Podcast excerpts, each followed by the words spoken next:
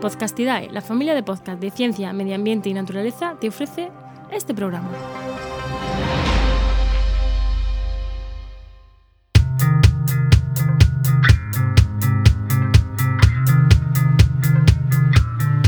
¿Qué pasa? Acabas de llegar a El Charco, un podcast de opinión sobre medio ambiente.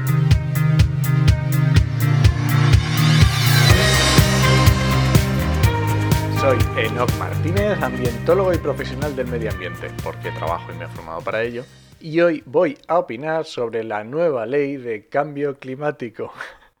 Para este viaje no hacían falta tantas alforjas.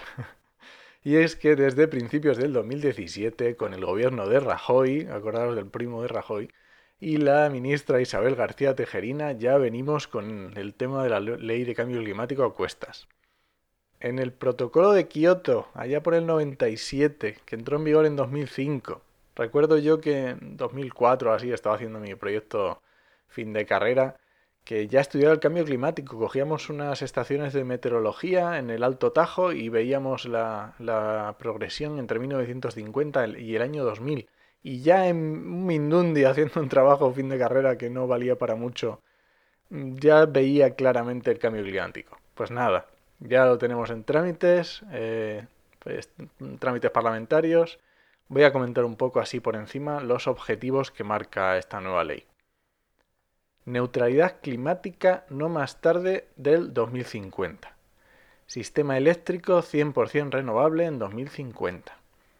En 2030 las emisiones del conjunto de la economía española deberán reducirse al menos un 20% respecto al año 1990. En 2030, como mínimo, 35% del consumo final de la energía deberá ser de origen renovable. 2030, sistema eléctrico, al menos un 70% renovable. Eficiencia energética, reducir el consumo de energía primaria en al menos un 35%. Vale, todo esto genial. No voy a poner yo unas pegas a, a estos objetivos que me parecen pues muy bien, muy bien. Pero como decía, para este viaje no hacía falta tantas alforjas. Vamos a ver cómo... Eh, voy, a a leer un, nada, un entrecomillado de, parte de, la publicación que hizo el, el Ministerio en su página web. Empieza el párrafo y luego dice, para que España alcance la neutralidad de emisiones no más tarde de 2050, en coherencia con el criterio científico y las demandas de la ciudadanía, para nada, o sea, para nada que se han tomado en el ministerio. Vamos, ni de acuerdo con el criterio científico ni con las demandas de la ciudadanía. Se propone una reducción de emisiones para el año 2030 eh, de un 3% anual, cuando las reducciones que propone el, el IPCC para el 2030 están hablando de un mínimo de un 7,6% anual. Estamos hablando de que es menos de la mitad. O sea, esto no tiene ningún, esto no, no tiene ningún sentido. De hecho, si le observamos los objetivos y los comparamos con el Plan Nacional de Energía y Clima eh, para el periodo 2021-2030, es incluso más ambicioso que la ley. La ley dice una reducción de 20% en 2030, el plan hablaba de un 23%. La ley hablaba de un renovables, eh, consumo de renovables mínimo un 35% en 2030, el plan habla de un 42%. Eh, renovables para el sistema eléctrico, un 70% en la ley, un 74% en el plan.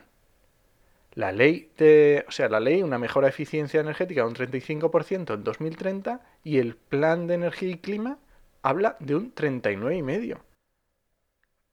Mm, no sé qué me, me, estoy perdiendo, pero algo, algo, algo está fallando aquí. Se habla incluso de la prohibición de fabricar coches de combustión en 2040, cuando tenemos coches que la vida útil normal es de 10, 20 años. O sea, ni de, ni de lejos vamos a llegar en 2050 a no tener ningún coche que, que funcione con, con, combustión. De hecho, en, en Noruega este, este límite lo han puesto en 2025. O incluso en Reino Unido, que es un país bastante población, en el 2030. O sea, dentro de 10 años. Y nosotros estamos hablando del 2040.